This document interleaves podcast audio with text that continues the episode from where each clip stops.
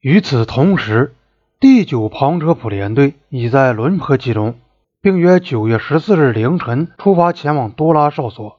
新德里在九月八日发出命令后，只有这个营能够迅速依令行动。该营当时实际兵力只有半个营，编制是八百名步兵，而当时只有四百名。这些庞车普士兵是在去年冬季进驻达旺的。虽然他们由于缺乏供应，过着艰苦的生活，但却已适应了当地的气候。这个旅的第二个营，即第一西克连队，住在色拉山口以东的德让中，因为如果他也驻扎在达旺，补给问题就不好解决。第三个营住在平原上的米萨马里，正准备上火车到庞车普去驻防。这个营就是第九库尔喀连队第一营。是一支有赫赫战功的精锐部队，不过他们在东北边境特区过了艰苦的三年，已经疲惫不堪，盼望着住到营房里能够心安理得地休息一番。然而，他们却掉过头来，并且奉命开往塔克拉地区。所以，当第七旅奉命在四十八小时内进驻多拉哨所时，实际上只有一个营，而且。兵额也只有半数。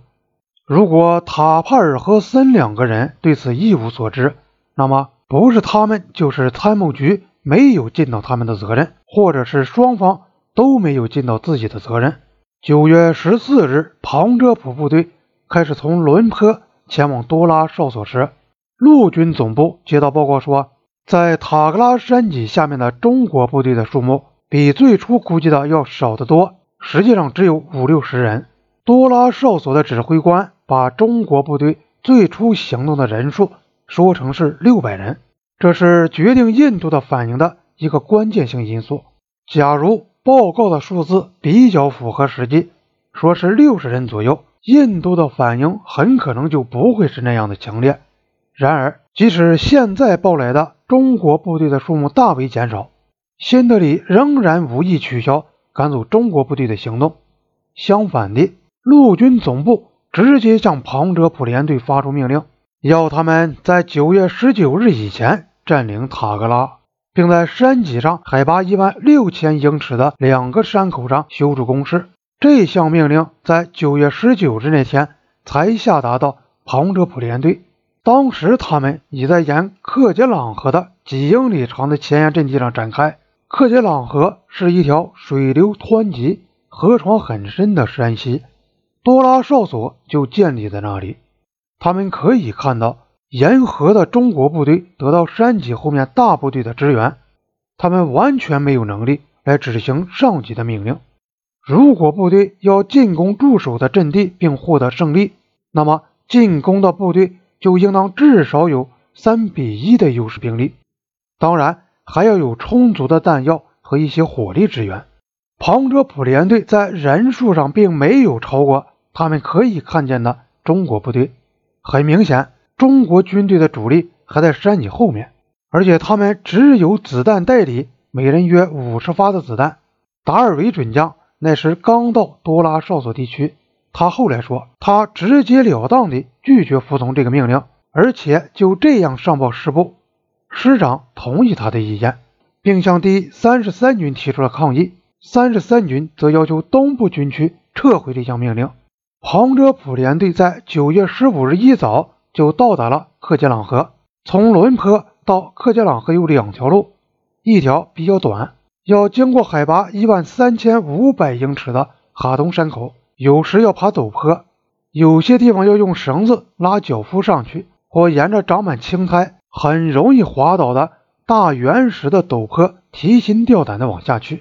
通过这种困难地带的部队感到恼火的是。非但靴子不够，而且用于加固鞋底的平头针和小铁片也很缺乏。背着很多东西的士兵不可避免的要经常摔下去，而且摔得很重。庞哲普联队背着很少的口粮和子弹袋里的弹药向前运动，把重武器、炮弹和挖工事的工具都留在轮坡。经过二十四个多小时的强行军，才到达了前沿。那些还不能适应气候条件的部队，要花两整天才能到达河边，再有一天才到多拉哨所。背着东西的脚夫也要花上三天的白天时间才能赶到。在东北边境特区的深谷里，太阳落得很早，在那个季节，下午四点过后不久天就黑了。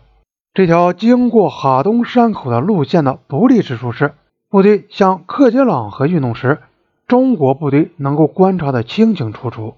另一条路是从背后绕到多拉哨所去，但是这条路要经过更高、更难攀登的海拔一万六千英尺的嘎坡第一山口。与其说行军，不如说是危险的爬山。这两条路上当然都没有避身之处，部队要在旷野露宿。庞哲普连队还算有冬衣，虽然不是供下雪天和零度的天气穿的，而其他各营是穿着步军衣在十月里越过那些山口的。挡风的只有薄薄的毛衣，每人只带了一条毯子。